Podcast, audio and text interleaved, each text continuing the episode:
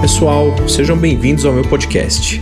Sou o Dr. Wagner Hernandes, obstetra especialista em gravidez e parto de risco, e vou ajudar você a ter uma gravidez mais tranquila e saudável através de conteúdos semanais atualizados de altíssima qualidade. Bom, pessoal, o episódio de hoje é a primeira vez que a gente tem uma, uma convidada aqui especial, que é a Stephanie Galassi.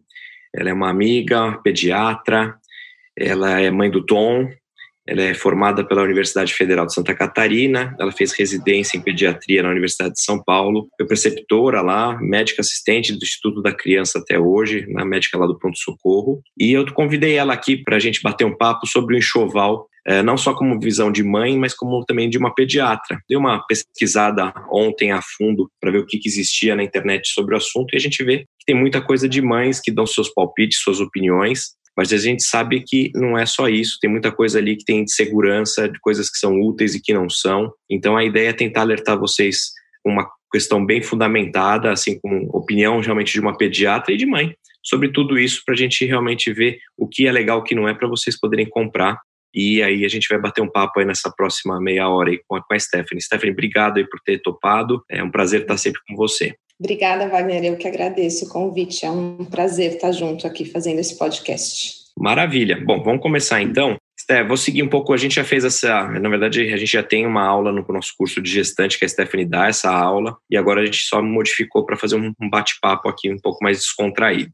E aí, para começar, minha pergunta para você é, na verdade, eu vou até fazer uma pergunta que nem a gente nem tinha ainda acho que falado na outra aula, mas quando você acha que a grávida deve começar a comprar as coisas? Você tem uma opinião sobre o assunto? Você acha que ela deve esperar, obviamente passar de 12 semanas sim, né, e uma opinião obstétrica, né, de passar daquela fase de aborto, mas você acha que ela deve deixar mais para o finalzinho, para ela ir sentindo como as coisas vão caminhando, ou ela pode já começar depois que o obstetra fala que está tudo bem? Você acha que ela já pode começar? E, enfim, o que, que você, quando você era gestante, o que, que você pensou sobre esse assunto nessa hora? Então, é, eu acho que é uma boa pergunta essa que você me fez. Na verdade, até umas coisas que a gente vem, vai conversar ao longo do nosso podcast sobre cada vez mais pensar em consumo sustentável, né? Eu acho que isso a gente está rumando para isso. Eu acho que isso é muito importante nos dias atuais. Então, o que eu sinto é que, com certeza, se a mãe tem uma vontade de começar o enxoval quanto antes, né, assim que o obstetra libera, até pela questão mesmo de fazer o, o famoso nesting que a gente fala, né, montar o ninho para receber a bebê ou o bebê é importante.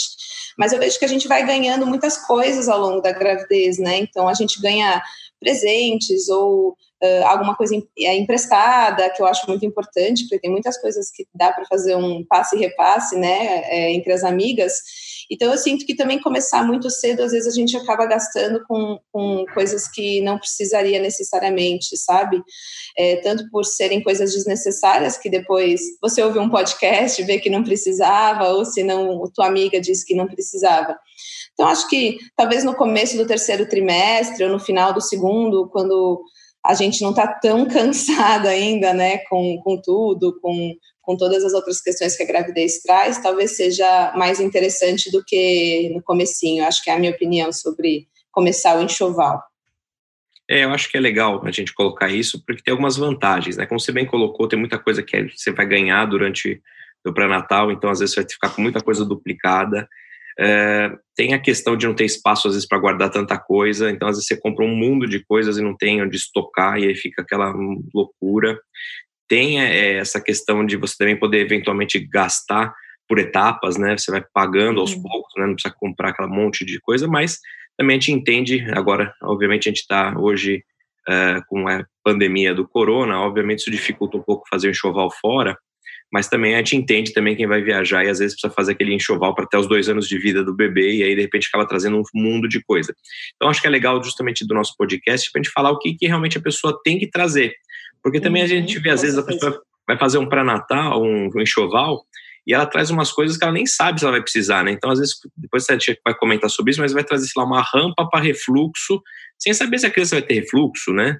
Ou às vezes vai comprar, sei lá, às vezes está grávida de gêmeos, compra um monte de roupinha de prematuro, porque acha que o bebê vai nascer prematuro e não, de repente não vai acontecer, e é isso que a gente luta sempre, né, no pré-natal.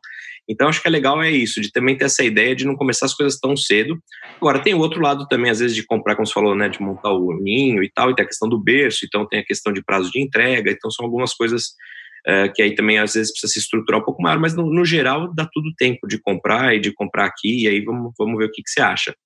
E aí, para dar seguimento na, no nosso pré-natal aí, enxoval, as pacientes ficam muito, é, às vezes são muito cobradas de montar a mala da maternidade, né? Assim, ah, você já montou, você já fez, você já lavou as roupinhas. Eu queria que você falasse um pouco é, de como essa mulher, essa gestante, ela deve lavar as roupinhas dela e a partir de quando você acha que ela deve fazer isso, para também não lavar às vezes com 20 semanas, será que ela teria que relavar? Se ela colocar dentro da mala, não vai, sei lá, juntar mofo? Então, conta um pouquinho quando você acha que isso deve ser feito e como é que também deve ser essa mala da maternidade dela. Tá certo. É, é, na verdade, isso foi, foi algo que eu mudei de pensamento vivendo na prática, como você mesmo me traz, né? Eu sempre sou daquela que, se vou viajar para fora do país às oito da noite, eu começo a montar a mala às oito da manhã do mesmo dia. Isso realmente eu acho que eu não aconselho fazer para a mala da maternidade, né? Então, não sei, eu acho que o meu conselho seria, de repente, não precisa deixar tudo montado com 20 semanas, mas eu acho que ao redor de 30, 32, 34 seria interessante já deixar pronto. É, como você mesmo disse, acho que os acompanhamentos pré-natais, é, tem cada vez melhor qualidade é, para tentar prevenir nascimentos prematuros, até mesmo de gemelares, né? Mas às vezes intercorrências ou é, no meio do caminho podem acontecer. Então acho que não ter essa preocupação no dia que de repente alguma intercorrência acontecer, de você não ter a mala pronta, sua, do bebê, é uma dor de cabeça menos. Então talvez deixar preparado ao redor de 32 semanas seja uma data que já dá tranquilidade para a mãe que está tudo limpo, não está nada mofado, né? Mas que não precisa ser uma correria. O que eu acho interessante é que, assim, pelo menos em São Paulo, eu sei que talvez pessoas de outras cidades possam ouvir o podcast, mas existem umas listas prontas já da mala da maternidade nos sites das principais maternidades de São Paulo. Então, é, você consegue colocar o nome da sua maternidade no Google mesmo e é, dicas mala da maternidade e eles dão uma listinha pronta já do que eles sugerem a mãe levar, tanto para ela quanto para o bebê. Eu acho que isso facilita muito na hora de nem levar a menos, nem levar a mais, checar essas listas que as maternidades sugerem. Perfeito. É, o que eu também costumo comentar, que assim, às vezes alguém fala, moxa, mas você está com 32 semanas e não, não, não arrumou sua mala.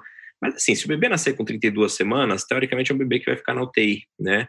Então, teoricamente, essa mulher ela vai receber alta e depois é que ela vai voltar para buscar o bebê dela para precisar de uhum. toda aquela coisa. Então, se você quiser montar talvez a mala dela, tudo bem, né? Da gestante em si, ela vai precisar das, dos itens ali, mas do bebê em si não tem problema. Então, se nascer de pegar de surpresa, é, é uma coisa que dá tempo das pessoas lavarem, secar, né? Porque tem essa preocupação. E aí, para lavar, é, o que, que você dá de dica para essas mulheres? Que, que tipo de sabão usar, né? A gente sabe uhum. que tem algumas uhum. coisas já específicas.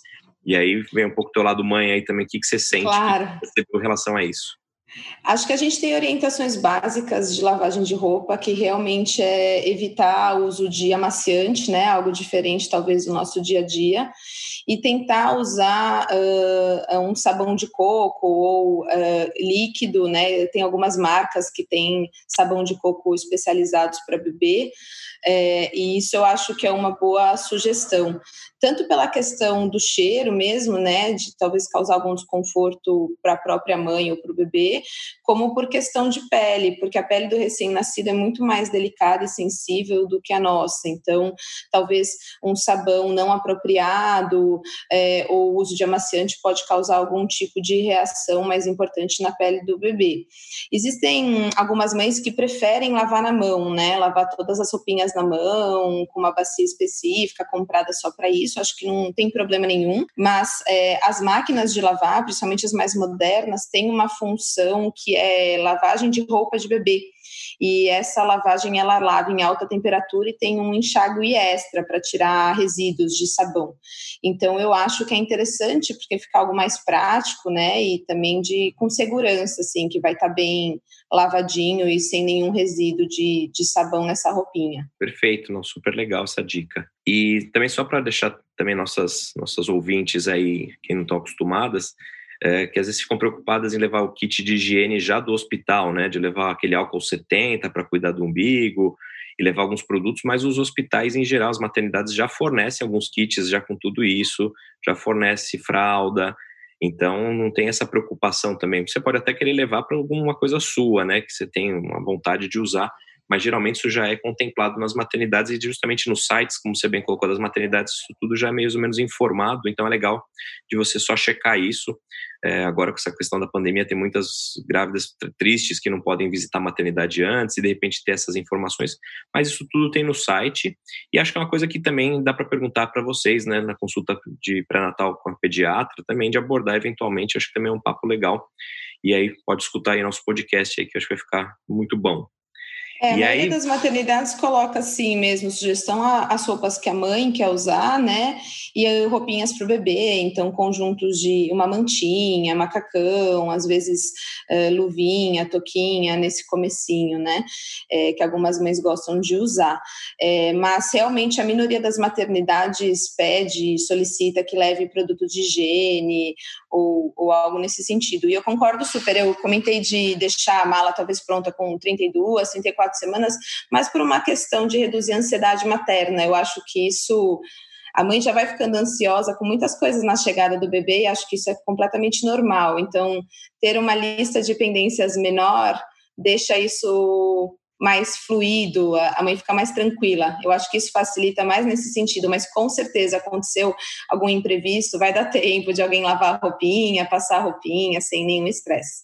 Perfeito. E aí vamos falar então um pouco dos itens que a gente, né, que geralmente aí, sei lá, você tá indo fazer um enxoval, o que, que você precisa comprar, vamos falar um pouquinho dos itens de, de higiene, né, que eu acho que, que é um, um, primeiro ponto. E aí acho que uma das primeiras coisas que é legal de você abordar como pediatra, não só como mãe, mas acho também, assim, ver o que, que é necessário mas uma coisa que para mim foi uma descoberta, talvez quando o Gustavo nasceu, é de que a gente não faria higiene com lenço umedecido e usa, acaba uhum. usando o algodão. Então, geralmente você ganha de presente uma garrafa térmica para deixar uma água quente, que foi uma coisa que acho que é uma coisa bacana, que ajuda super, né? E só descobri isso como pai. E aí queria que você contasse um pouquinho como pediatra por que não um lenço umedecido, e aí fala um pouquinho de, de, de algumas dicas nesse sentido. Legal. Eu acho que cada vez mais, como a gente está comentando, o menos é mais mesmo, né? Então, às vezes a gente acha que precisa de muitos itens e quanto mais a gente simplifica, melhor às vezes e mais saudável também, né? Então, uh, eu acho que de itens de higiene é importante, de repente, passo a passo do bebê, que aí você não se perde e não falta nada, né? Então, como a gente começou com o trocador, eu acho que dentro do item de higiene é importante falar do próprio trocador, né? O local que a gente vai colocar o bebê. É, existem trocadores do tipo modelo americano, que não precisam ser comprados nos Estados Unidos, né? É, que tem as bordas elevadas, alguns até têm um cintinho de segurança. E esse trocador mais firme, com as bordas elevadas, ele é mais seguro e muito útil, acho que para comprar e para colocar é, no, em cima de uma cômoda ou algum local que você vai trocar o bebê. E ter ao lado mesmo tudo ao alcance facilita demais, até por uma questão de segurança, né, com o pediatra, para a gente não precisar deixar o bebê em cima do trocador e virar as costas, pegar uma fralda, virar para o lado, jogar a fralda no lixo. Então, ter tudo ao alcance das mãos é bem importante. Então, ter a pomada de assadura, a fralda, a garrafa térmica que você quer. É, em relação à higiene mesmo, o mais recomendado e, e, até mais barato nesse, nessa, nessa questão econômica que a gente comentou é fazer higiene com algodão e água morna. E a água morna ela é mais agradável para o bebê e ajuda também a tirar o resto dos resíduos, né, de, de cocô, de xixi do bebê. Então, ter alcance uma garrafa térmica para você não ter que oito, nove vezes ao dia esquentar uma água, eu acho bem útil mesmo, né? Os lenços umedecidos saíram cada vez mais trabalhos que mesmo os lenços de melhores marcas podem estar relacionados às alergias de pele no bebê, que a gente chama de dermatite atópica, dermatite fralda. Então, eles não são bandidos, eu acho que não tem problema nenhum levar para consulta de retorno com obstetra, com Wagner, consulta com pediatra, eu acho que eles são úteis. Mas para o dia a dia, para as trocas diárias, o algodão e a água são mais interessantes, com certeza, né?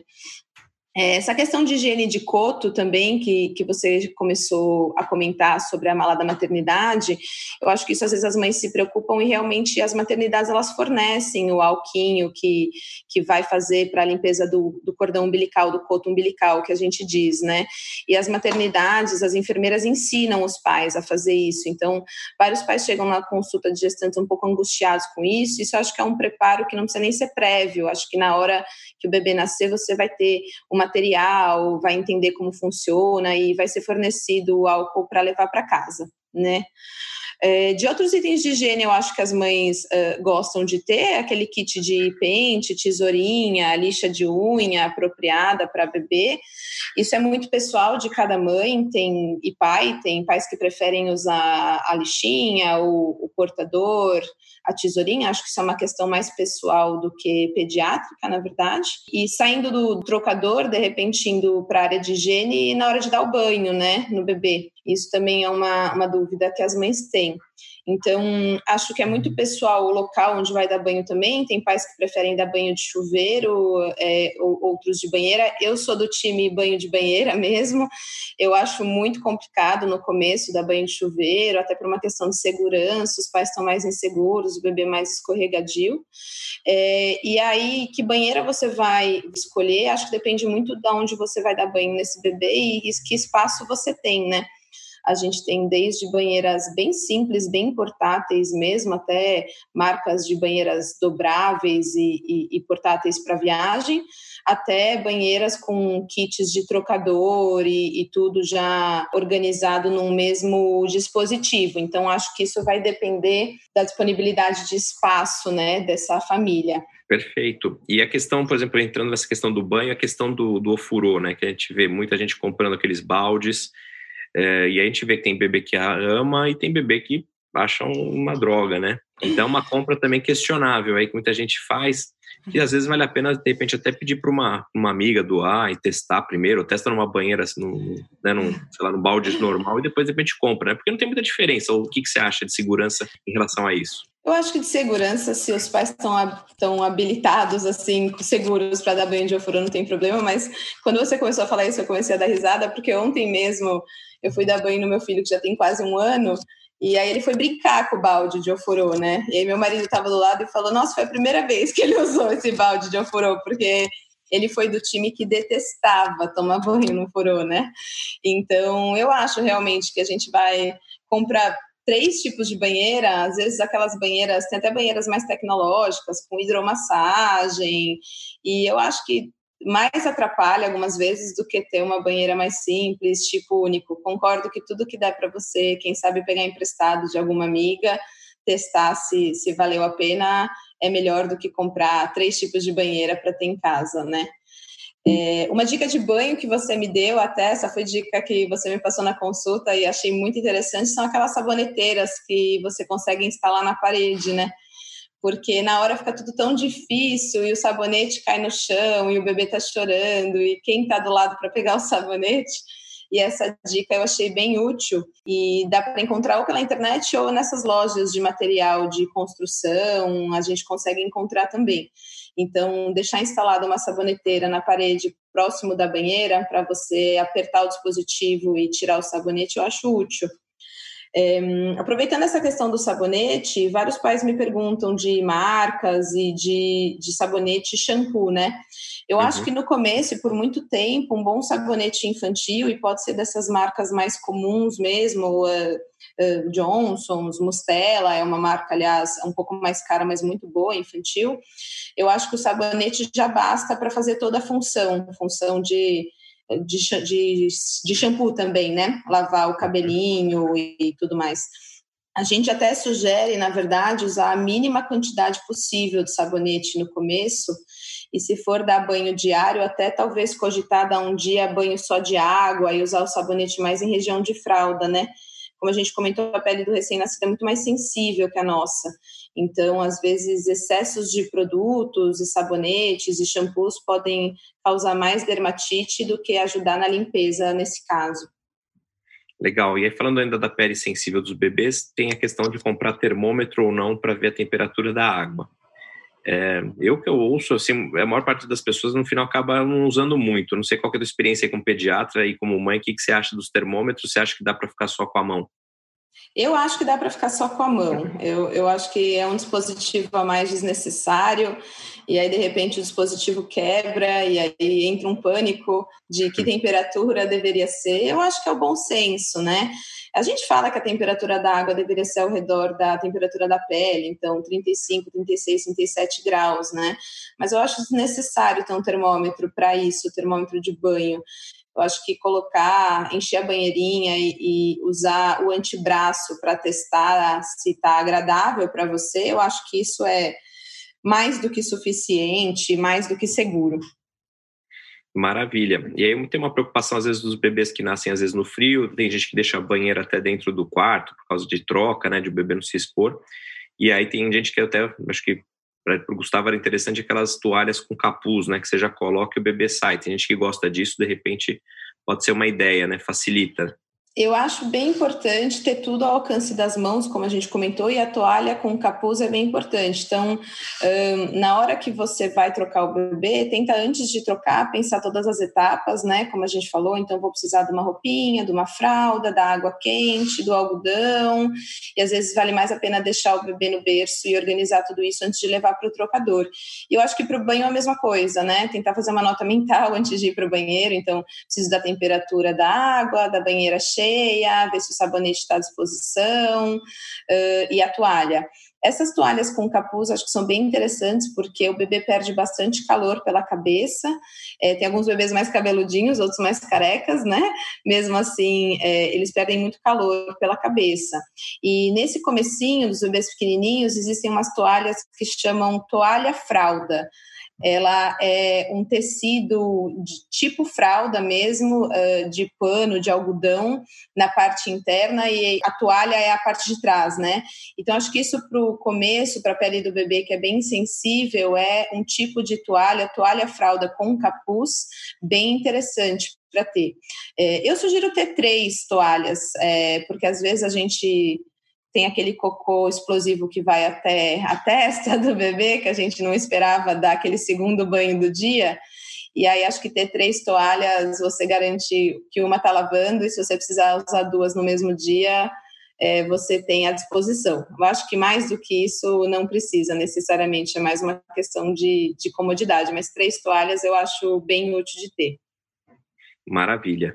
E em relação aos cremes para assadura, é, o que, que você daria de dica aí? Acho que a gente pode até dar algumas marcas eventualmente para facilitar. Óbvio que isso vai mudando, coisas mais modernas às vezes acontecem, mas a gente percebe que aquele creme branco ali é o tradicional, né? Acho que desde a, da minha época já existia e continua existindo, só vai melhorando um pouco, acho talvez a, a tecnologia. Fala um pouquinho o que, que você acha dessa, desses cremes aí. Perfeito. Eu acho assim, eu vou dar minha opinião bem pessoal, tá? Porque existem vários artigos ou sugestões sobre pomadas ou não para assadura, né?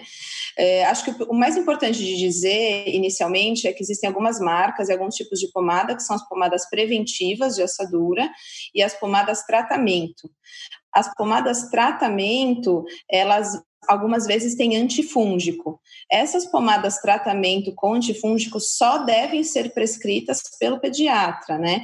Então, às vezes as mães acham que a tratamento vai ser mais forte, ou uma amiga comentou que usou e melhorou a assadura, e nem sempre usar uma pomada com antifúngico é benéfica. Às vezes pode ser, aliás, contraindicado, né, por levar resistência fúngica e dermatites de fralda depois imunilha é mais difícil de tratar.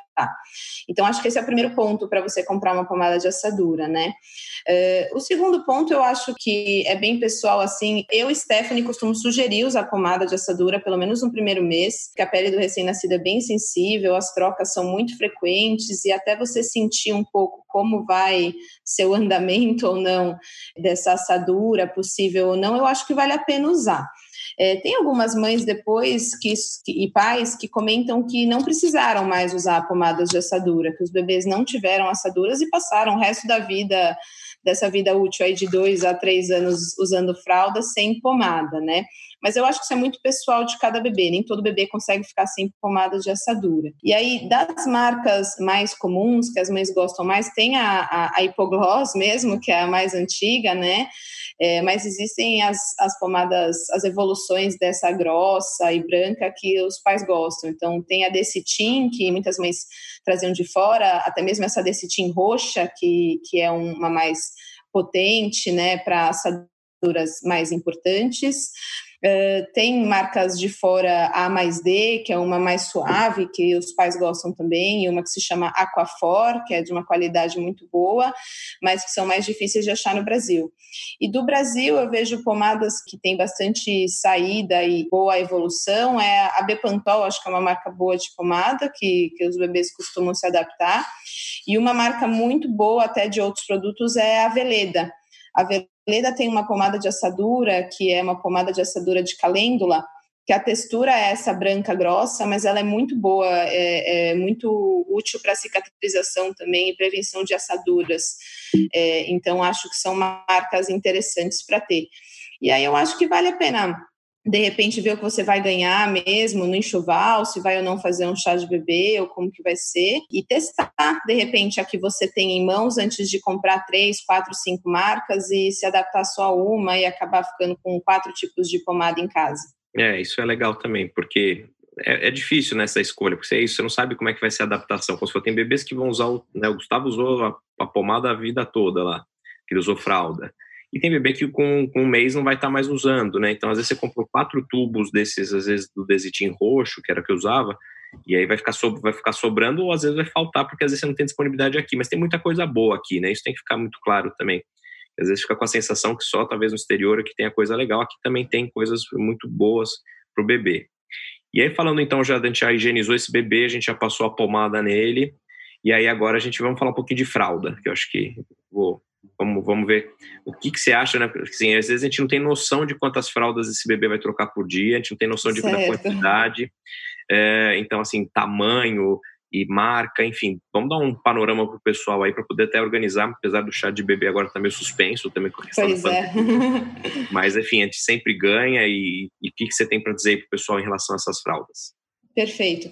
Eu acho que sim, em relação, aproveitando o chá de bebê, né, é realmente a, a maioria dos, das famílias faz chá de bebê ou chá de fraldas, agora a gente está nessa questão super atípica da pandemia, mas existem várias listas na internet e sem nenhum conflito assim de interesse, mas uma muito boa é da Pampers mesmo, que você consegue achar é, sugestão de, de tabela de quantidades de fralda por idade, você consegue colocar na internet e achar uma tabela que eles sugerem recém-nascido, você vai trocar mais ou menos oito fraldas por dia, é, recém-nascido R+, né, recém-nascido mais, que às vezes um recém-nascido que está pouquinho mais pesadinho, sete fraldas por dia, quantas fraldas por dia você usaria da fralda P, da fralda M e assim por diante.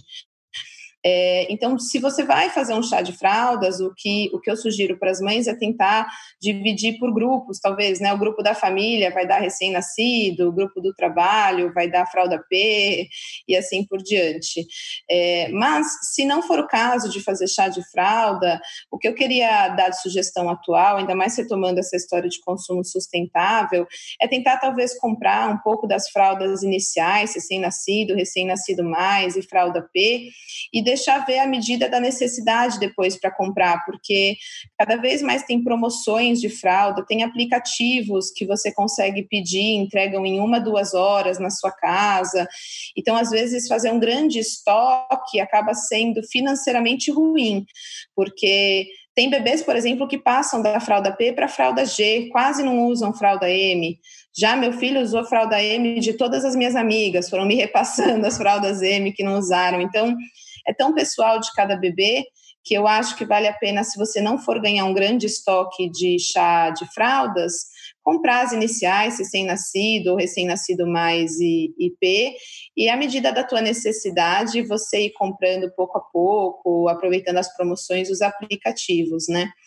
É, a maioria das mães gosta da fralda Pampers, eu comentei sobre a tabela dela, mas Pampers e Huggies eu acho que são as duas principais marcas de mercado. Uma dica que eu dou à medida que o bebê vai crescendo e, com sorte, esticando as noites de sono, precisando de menos trocas à noite, é talvez ter um tamanho maior para a noite. Então, às vezes, aquele bebê que está usando P, colocar uma fralda M para a noite é bem útil, porque aí você evita a troca de madrugada se ela não for necessária e evita acordar com o bebê e o berço todo molhado de xixi porque vazou. Super legal essa dica. E é isso mesmo, porque senão às vezes você vai economizar, comprou um monte daquele tamanho, depois você não usou, você gastou mais dinheiro do que precisava. Tem os aplicativos e sites né, para troca de fralda, mas não é tão simples assim, nem sempre está disponível, tem o que você quer. Acho que tem a ver a adaptação de marca mesmo, de gosto de cada um e de cada bebê. Acho que é isso aí. E em relação àquelas fraldas é, reutilizáveis, né?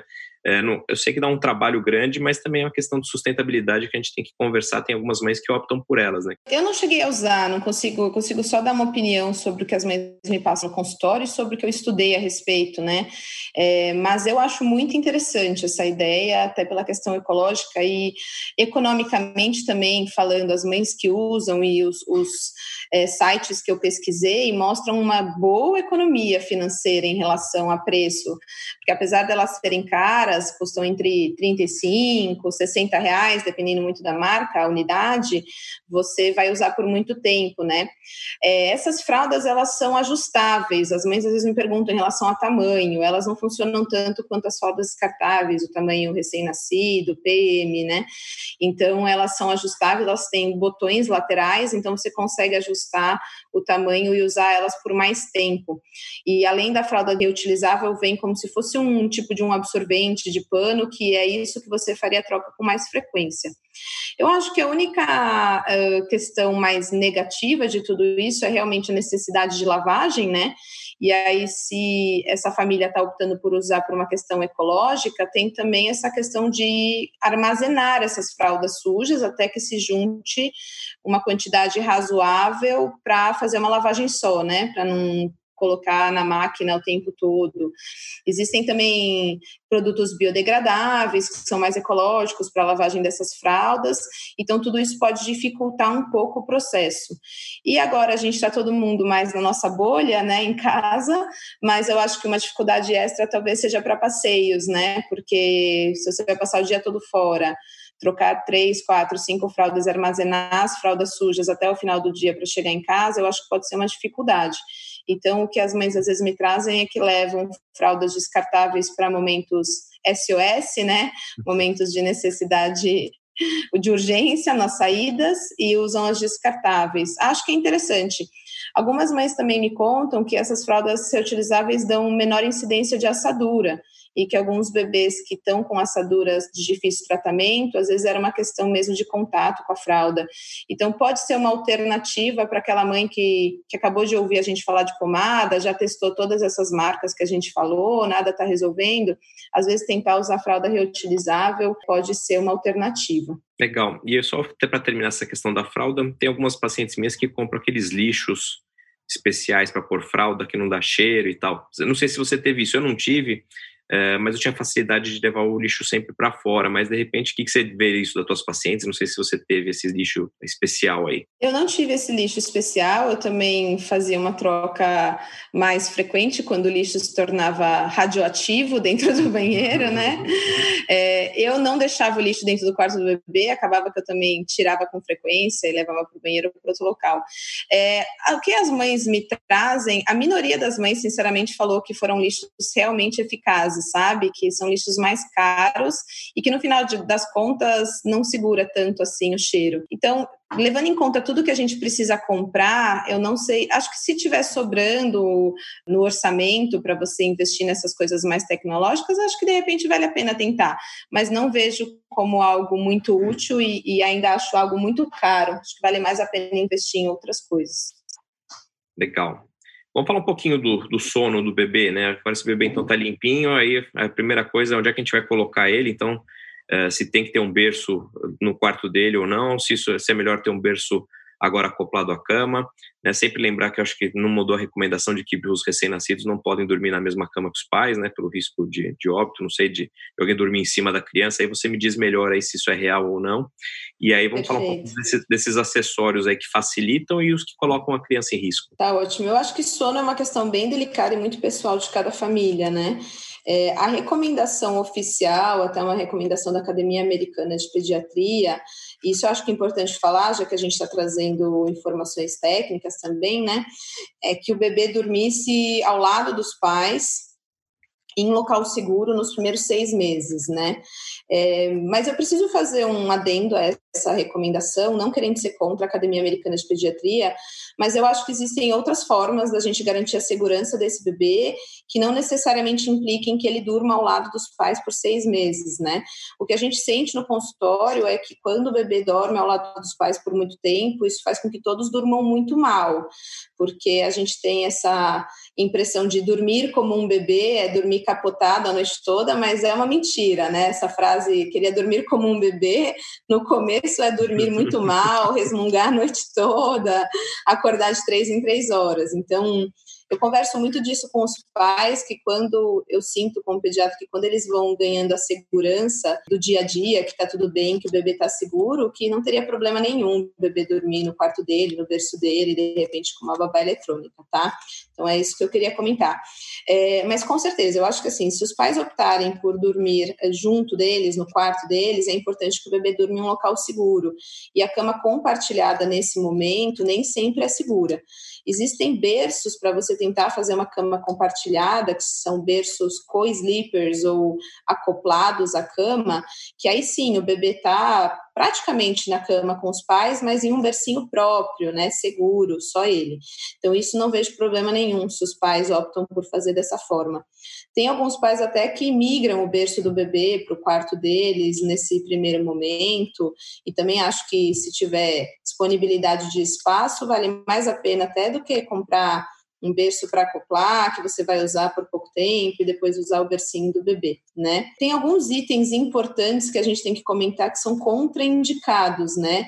Então, independente se esse bebê está num berço acoplado à cama dos pais ou se ele está no berço próprio, o ideal é que esse berço seja um berço seguro. Então, que o bebê durma de barriga para cima, que não tenha nenhum dispositivo ou nada solto dentro do berço. Isso inclui kit berço, travesseiros, mantas, né? É, tudo isso uh, trazem risco adicional de asfixia para esse bebê, né? Então, de dispositivos seguros para o sono e que ajudam muito no sono do bebê, a gente tem os, os famosos swaddles, né, ou charutinhos ou rolinhos.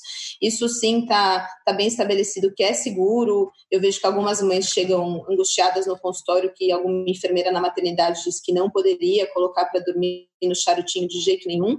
E eu quero desmistificar essa informação aqui, porque Boa. isso sim, isso sim é seguro de deixar o bebê num berço seguro, sem nada ao redor que possa estar solto, mas ele bem enroladinho num charutinho, isso pode facilitar o sono sim.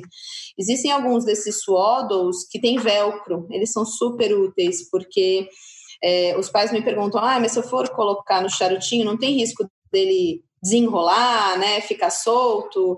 E aí eu acho que esses que têm velcro, eles são bem firmes e facilitam bastante o sono do bebê. Esse solo é como se fosse um casulo, né, Esther? Assim, na verdade. Isso, casulinho, é.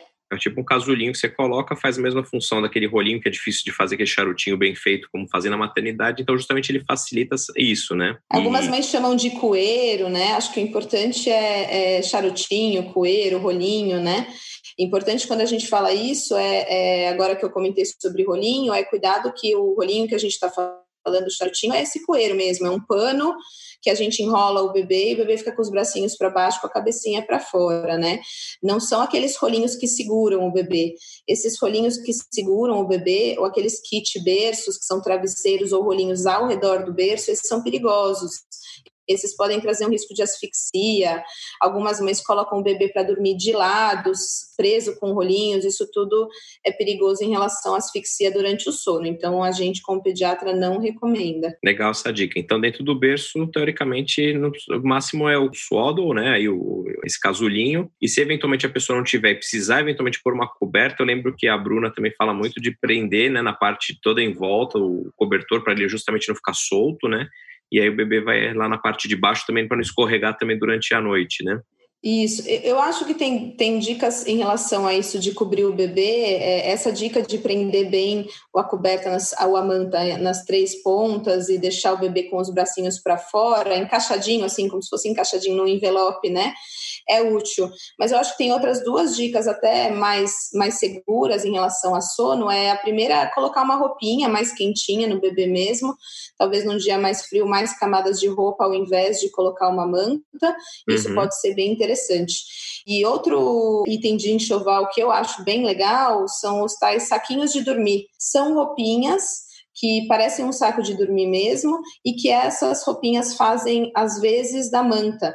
E aí você não precisa ficar preocupado se a manta estava bem encaixada ou não. Eu acho que com o desenrolar do desenvolvimento do bebê, ao longo dos meses, eles gostam de se mexer e de ir para um lado e para o outro no berço, né? Fica igual um reloginho, né? Vão rodando, rodando dentro do berço. E às vezes essa técnica de encaixar na manta dá errado ao longo do tempo. Então, ter esse saquinho de dormir, às vezes depois do terceiro, quarto mês, pode ser bem útil para os dias frios. E em relação ao tipo de berço, pensando no berço que vai ficar no quarto do bebê, é, qual que é a tua experiência em relação ao comprar um berço pura e simplesmente, ou aqueles berços que viram depois cama, enfim, o que, que você pensa? E aí, obviamente, acho que sempre buscar aquelas, ter o um espaço certo, né, entre as grades do, do berço, enfim, que, que só para quem vai comprar um berço, o que, que você acha que a pessoa deve buscar e pensar sobre isso?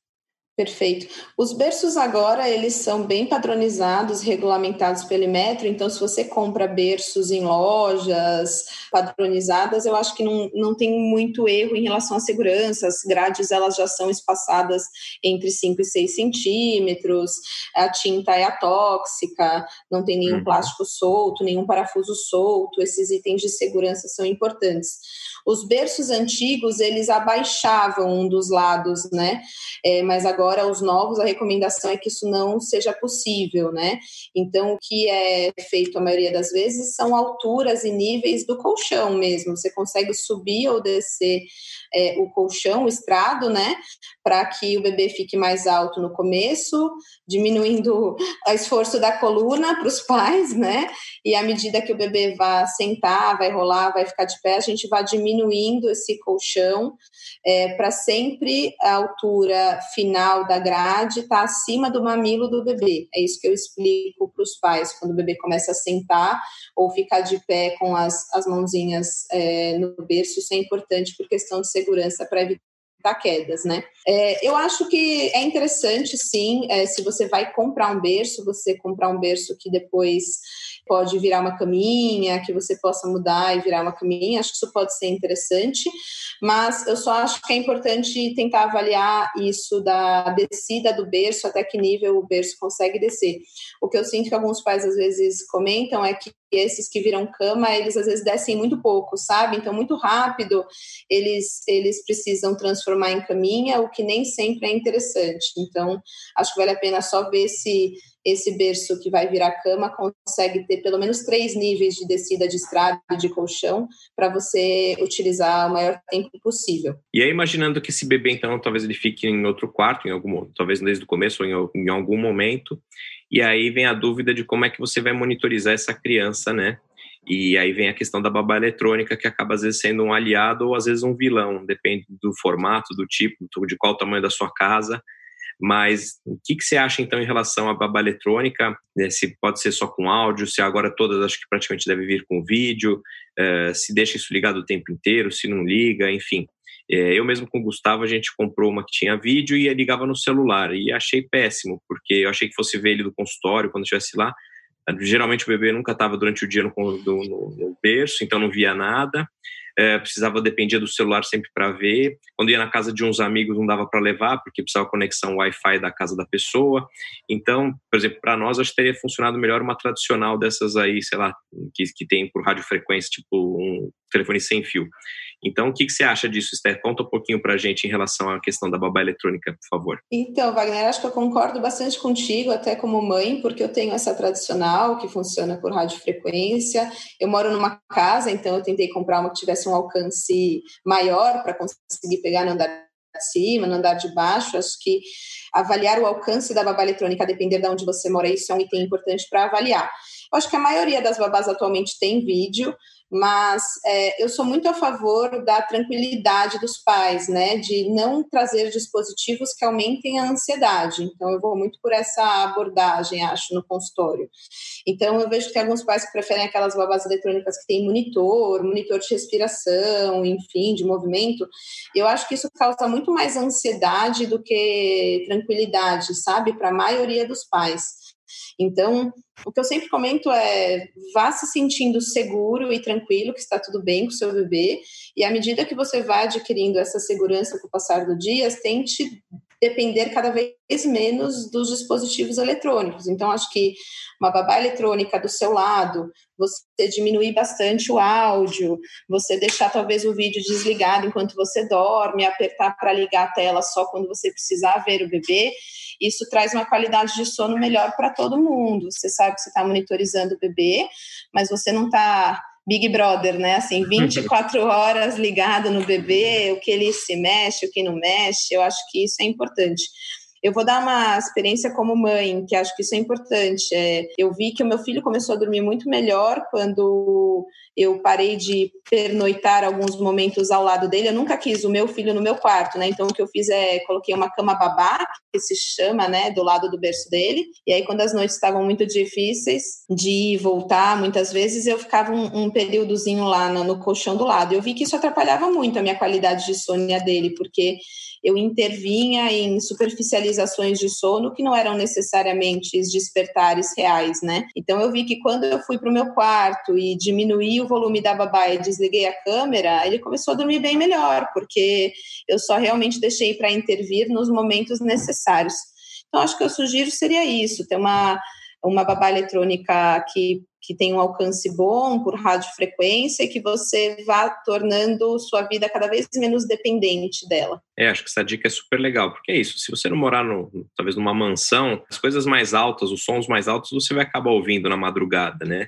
Então é isso, então você certeza. fica muito ligado, você fica ali em cima e de repente é isso que você comentou, às vezes é desnecessário, é uma coisa que, que é rápida, é breve, né, não é nada urgente. Outra coisa legal que você comentou são desses sensores de respiração. Eu tive já um caso emblemático do consultório que a, que a minha paciente comprou esse sensor é, e ele, teoricamente, ele vê se o bebê está respirando e de repente ela acordou de madrugada com o disparo desse alarme saiu correndo achando que o bebê tinha parado de respirar, e quando foi ver, o bebê estava no colo da babá e tava, tinha desligado o sensor, e foi uma falha técnica, né? E aí, obviamente, o estresse que ela passou por isso não compensa. É, então, a gente tem que acreditar que esses acidentes que a gente ouve, né, de, de morte súbita, são muito raros, né, são pouquíssimos frequentes, e seguindo todas essas orientações que você tem dado, uh, isso vai cada vez se minimizar cada vez mais, né? O que eu falo muito, Wagner, é isso, que você tem que colocar o seu bebê dormir em um local seguro, e é isso que vai te trazer tranquilidade. Então, é, se você está num berço seguro, barriguinha para cima, não tem nenhuma manta, nenhuma almofada solta, como a gente comentou, isso já é grande parte da sua tranquilidade, né? De que nada vai acontecer, teu filho está em um local seguro e que está tudo bem. Eu acho que isso já é mais do que meio caminho andado, né? A babá eletrônica vai te ajudar para um choro ou outro que você não ouviu, que de repente você precisa intervir, mas eu acho que a gente pode ir se tornando mais independente dela, sim, isso é importante. Estou vendo aqui nosso, no meu roteiro aqui, a gente tem aí, não passamos acho que nem da metade ainda, a gente tem muita coisa para conversar, a gente gosta muito do tema e tá, acho que está incrível, no meu modo de ver, pelo menos eu se tivesse tido todas essas dicas que você está dando aí, teria sido bem mais fácil minha vida com o Gustavo no começo. e, e, acho que você também está com o horário apertado. Minha sugestão é a gente fazer uma, uma pausa aqui, a gente faz esse primeiro episódio, e aí, se você tiver uma disponibilidade, a gente né, faz um novo segundo episódio para falar aí de carrinho de bebê, é, cadeirinha, sling, é, bomba de leite, né, da questão da amamentação, das mamadeiras. Então a gente tem um, aí um, um monte de coisa ainda para abordar. Então minha sugestão, vamos parar aqui, fazer uma pausa, né, nesse, nesse primeiro episódio aí em conjunto. Acho que ficou incrível. É, desde já, acho que de repente a gente talvez, não sei se a gente vai gravar na sequência assim perto ou não, mas qualquer coisa as pessoas também podem ir mandando uh, perguntas, né? Às vezes por, por, no Instagram, eu tenho usado o arroba Dr. Wagner Hernandes, se quiser mandar por lá. Stephanie também, se depois quiser deixar uh, algum contato eventual que as pacientes possam te encontrar. E, e aí a gente vai gravando o segundo e de repente até agora está no mundo das lives aí, né? É, de repente a gente fazer uma live depois que a gente liberar os dois, para justamente tirar algumas dúvidas mais específicas, né? A gente tem abordado muita coisa, mas eu sei que tem coisa que às vezes é pontual então, é, eu vou vamos finalizar esse primeiro episódio acho que por aqui. Eu gostaria de super agradecer sua presença aqui e deixar aí você falar um pouquinho aí de como as pessoas conseguem te encontrar e a gente programar esse próximo episódio. Perfeito. Obrigada, Wagner. Acho que foi bem interessante mesmo. É muito difícil achar informações seguras e práticas, né? Acho que por isso que nossos podcasts vão ficar em duas versões para a gente realmente tentar ajudar, né? Trazer mais informação de qualidade para as mães não ficarem tão perdidas. É, obrigada pelo convite mais uma vez. Fico super à disposição para a gente fazer mais um episódio e falar de todos esses outros itens, incluindo itens de saúde, né? É, sobre coisas bem importantes é, que as mães perguntam, termômetro, aspirador, é, tudo mais. Acho que vale a pena e a gente pode tentar. Estou me aventurando ainda no, no mundo do Instagram até a, por conselhos e, e, incentivos do Wagner, mas para quem quiser também mandar dúvidas e, e, sugestões, também tem o Instagram que é estegalassi.pediatra, é S-T-E, galácia.pediatra, mas qualquer coisa também podem mandar para o Wagner, ele me encaminha e a gente tira as dúvidas em conjunto para vocês. Perfeito, muito obrigado mais uma vez e então nos vemos semana que vem. Um beijo para todos aí, até semana que vem. Tchau, tchau.